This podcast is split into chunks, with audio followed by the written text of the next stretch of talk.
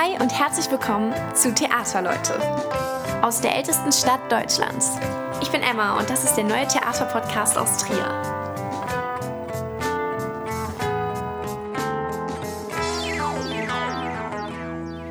Zusammen und herzlich willkommen zu einer neuen Folge von Theaterleute. Ich hoffe, es geht euch allen gut. Und ja, ich freue mich schon sehr auf meinen heutigen Gast. Heute mit dabei ist nämlich Davina Donaldson. Davina ist Schauspielerin und seit der Spielzeit 2019-2020 Teil des Schauspielensembles hier am Theater Trier. Hallo Davina, schön, dass du da bist. Hallo. Geht's dir gut? Ja. Wir beide unterhalten uns heute über ja, ein ganz besonderes Stück, meiner Meinung nach, mhm. bei dem ich letztes Jahr Regieassistenz übernehmen durfte. Und zwar über Malala, ein starkes Mädchen.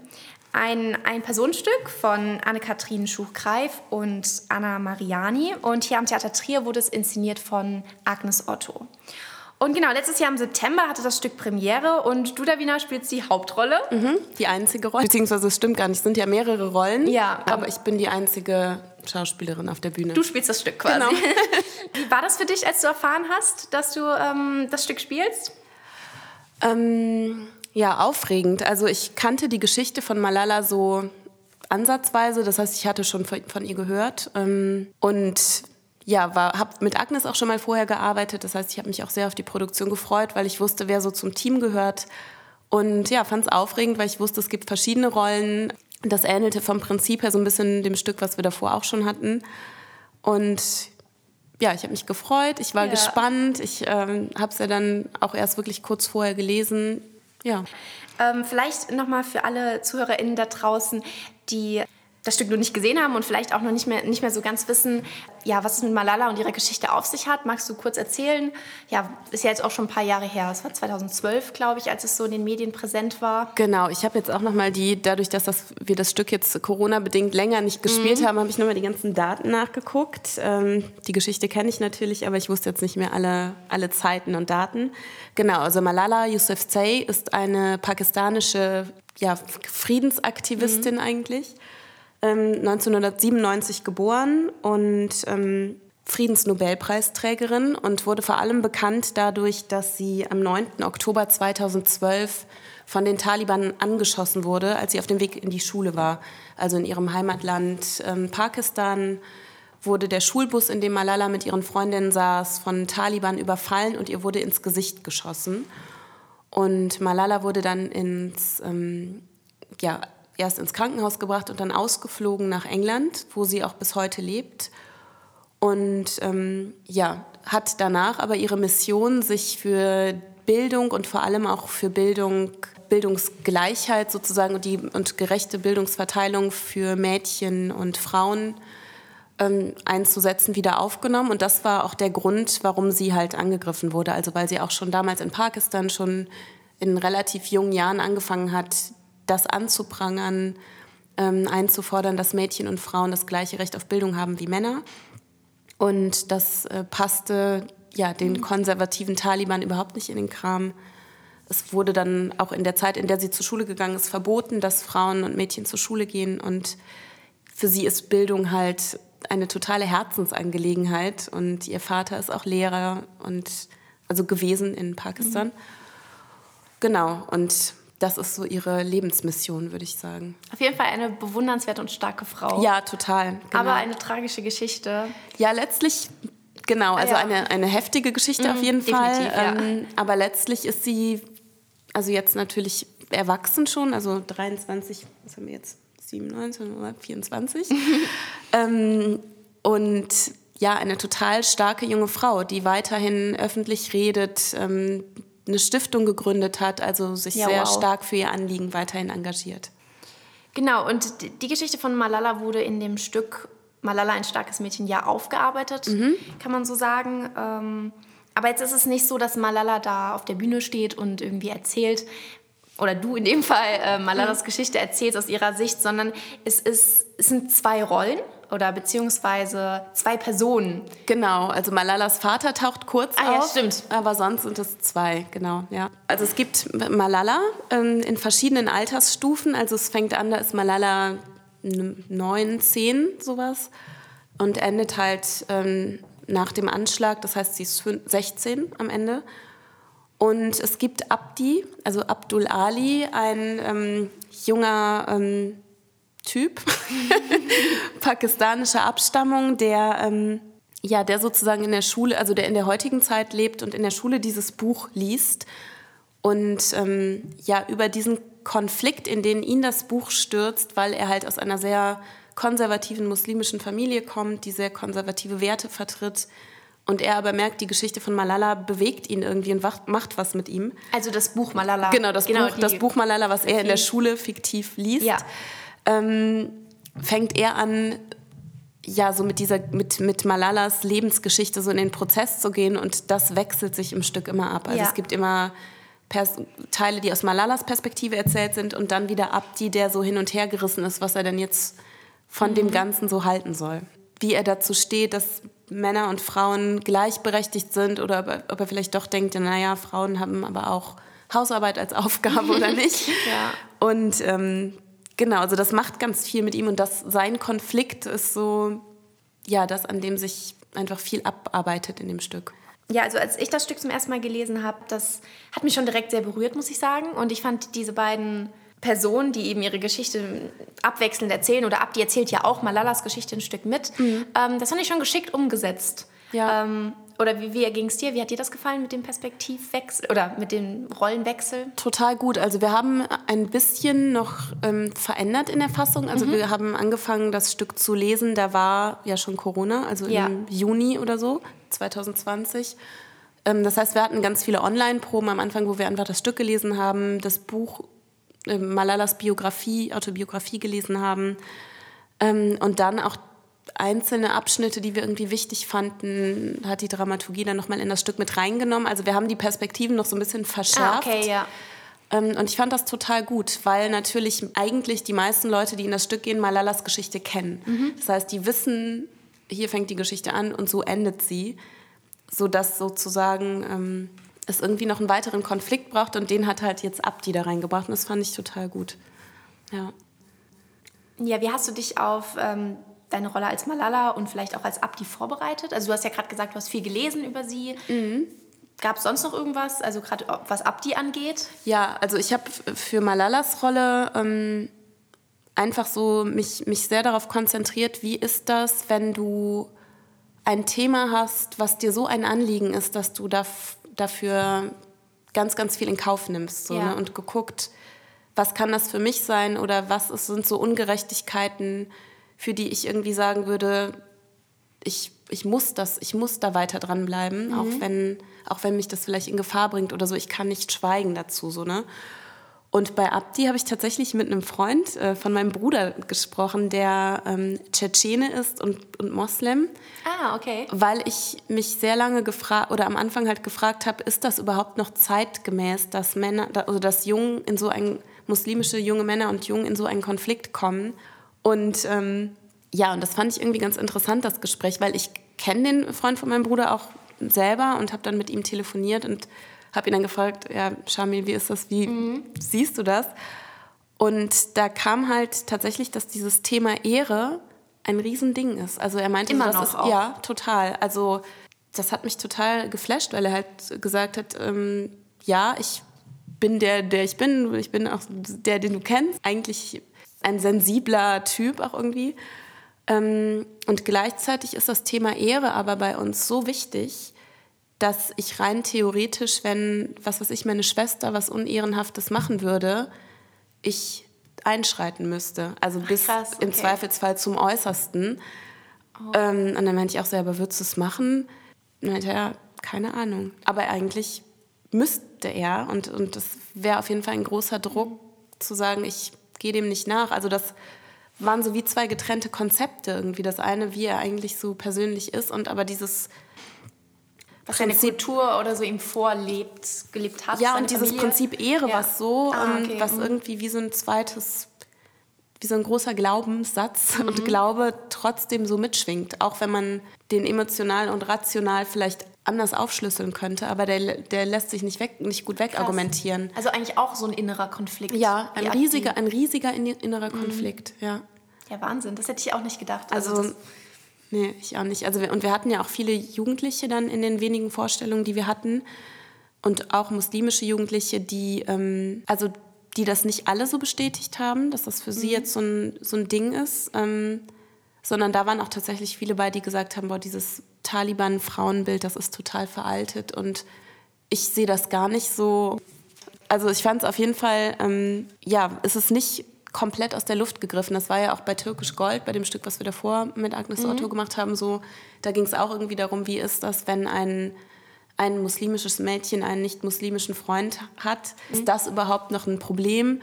Und auch da kam doch durchaus ein Problem sein. Also klar, auch, ja, also es ist nicht, äh, dieser Konflikt ist auf jeden Fall nicht äh, weg in der heutigen Zeit. Ja, und ja. damit hast du dich dann auch beschäftigt, genau. um dich auf deine Rolle Um sich auf Abdi, Abdi vor, vorzubereiten und auch das ernst nehmen zu können, dass ihn das wirklich so trifft und beschäftigt. Ja. Wie war das denn für dich, dass es ein Ein-Personen-Stück war? Also hast du schon mal sowas vorher gemacht gehabt? Ähm, nein. Also ich hatte Monologe in der mhm. Ausbildung mhm. natürlich, aber so wirklich ein Personenstück nicht. Das war überraschend wenig anders, ein bisschen häufig ausgerückt, weil es halt verschiedene Figuren sind und ich deswegen mich gar nicht alleine gefühlt habe auf der Bühne und weil es auch viel Interaktion ergibt mit dem Publikum genau. im Stück. Gerade als Abdi redest du ja viel. Genau, und ich mit Abdi ja wie ein Gesprächspartner mhm. ganz oft habe. Ähm, hat sich das nicht, ähm, also habe ich mich jetzt nicht ohne Gesellschaft gefühlt in dem Stück. Ja.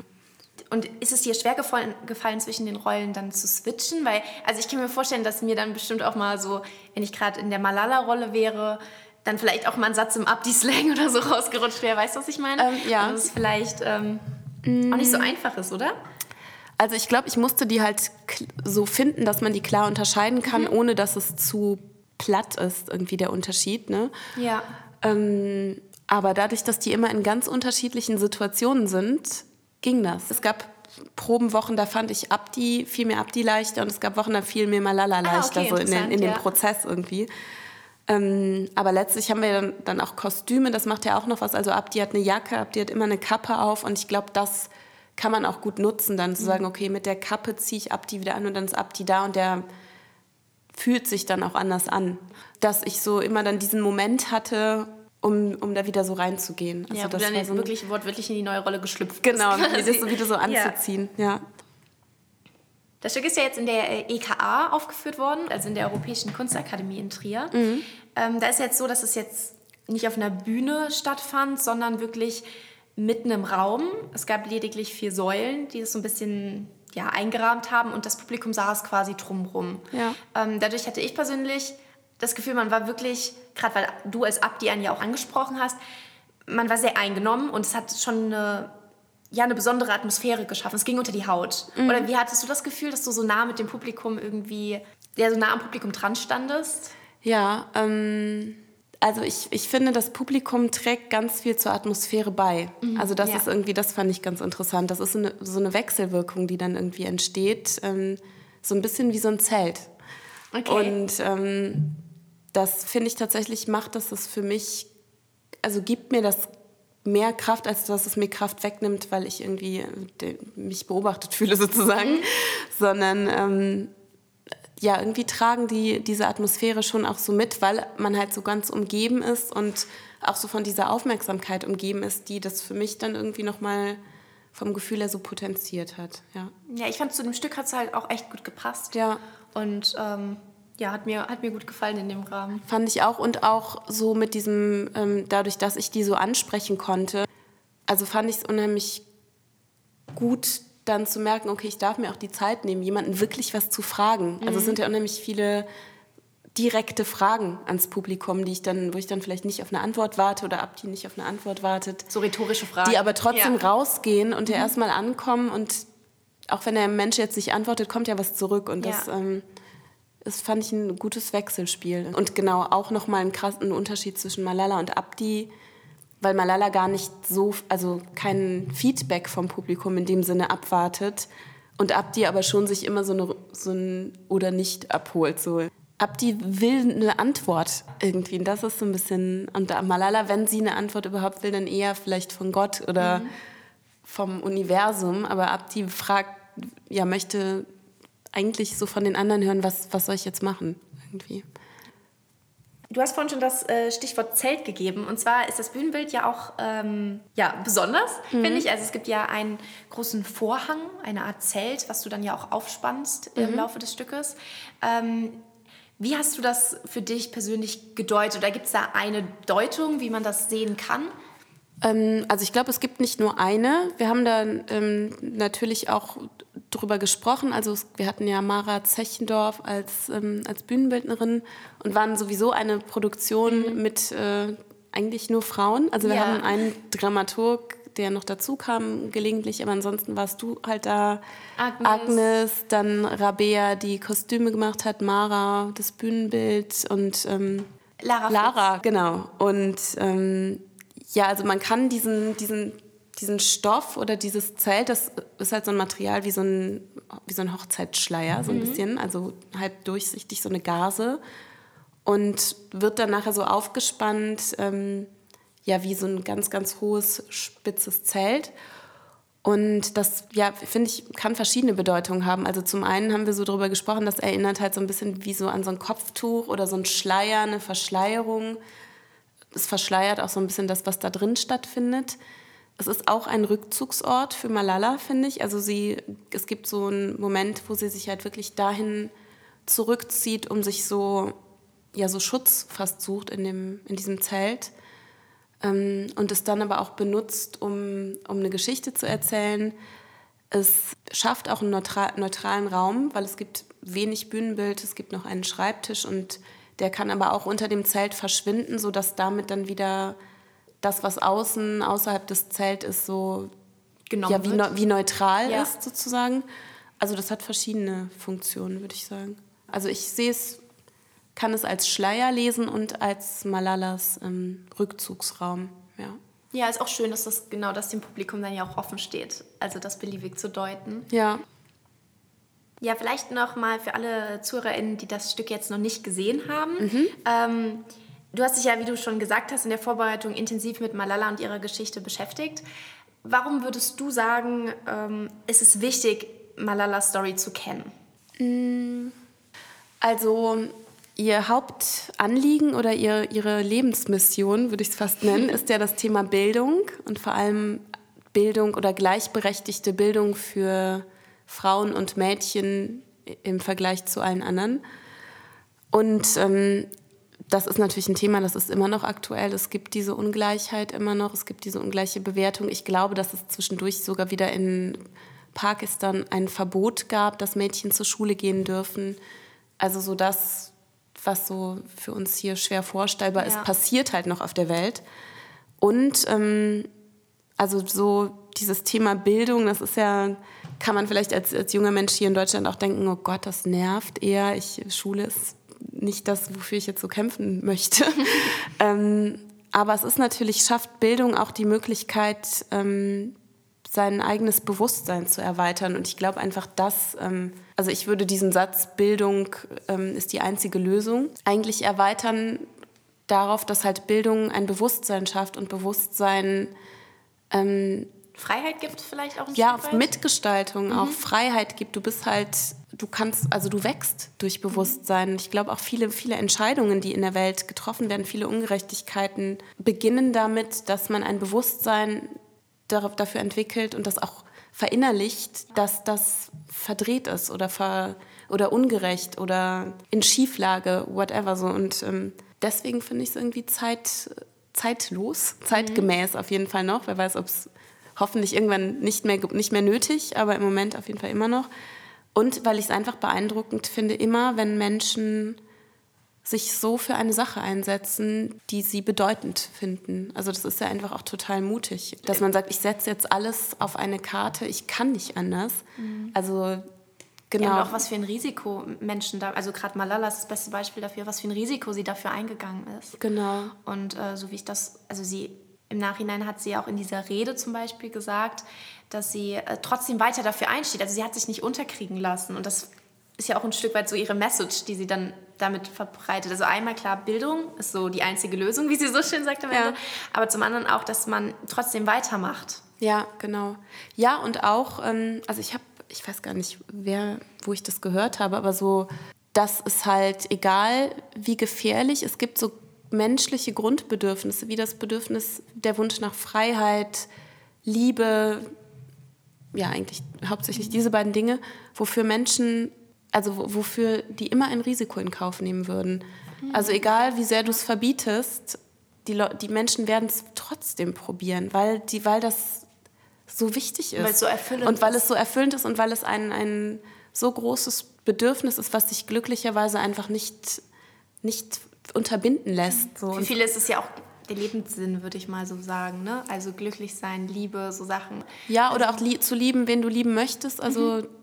Und auch wirklich dieses Gefühl, frei sein zu wollen. Mhm. Also sei es, weil du, weil du sozial nicht die Möglichkeit hast, weil du versklavt wurdest. Also irgendwann begehren die Menschen sozusagen mhm. dagegen auf, weil es, weil es, glaube ich, weil es nicht anders geht. So, ne? Und ähm, ja, und, und dafür, ich bin einfach froh, dass es diese Menschen und Frauen gibt, Männer, aber auch Frauen, die so ja, sich dafür zu bereit erklären, an vorderster Front diese Kämpfe zu kämpfen. Ja.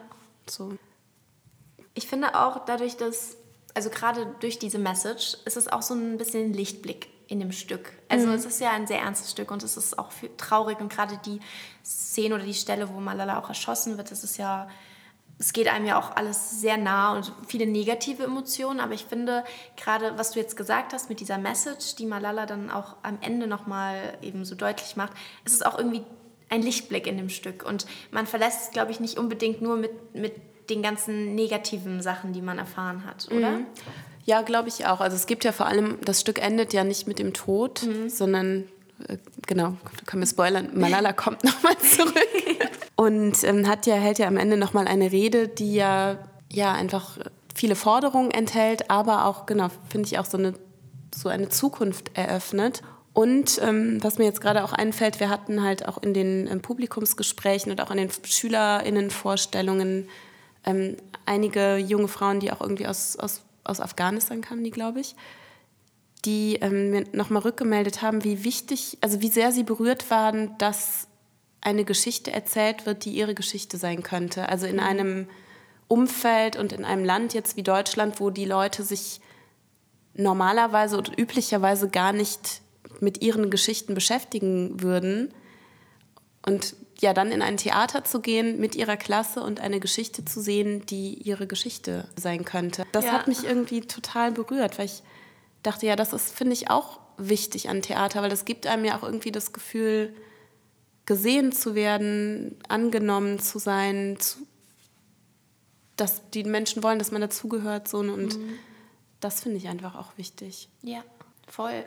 Und es gab wirklich junge Frauen und Mädchen, die wortwörtlich aus sich heraus Sätze gesagt haben, die ich als Malala in dem Stück sage. Also Sätze Wahnsinn, wie, ja. ähm, die Taliban interpretieren äh, Gottes Wort falsch und ähm, so ist das nicht gemeint und das fällt auf alle Muslime zurück und so und das war wirklich die, also diese Not, die ich im Stück als Malala spiele und auch nachempfunden und, und nachempfinde, genau, ist, ist ähm, war da total da. Mhm. und also wirklich dieses sich so also a das Gefühl zu haben, die sämtliche Muslime werden über einen Kamm geschoren und gleichzeitig aber auch, dass es halt Menschen gibt, die das Wort Gottes oder Allahs halt komplett ähm, ja, in, in so eine destruktive Richtung interpretieren oder in so eine hermetische Richtung auch. Mhm. Und also mich hat es vor allem darin bestärkt,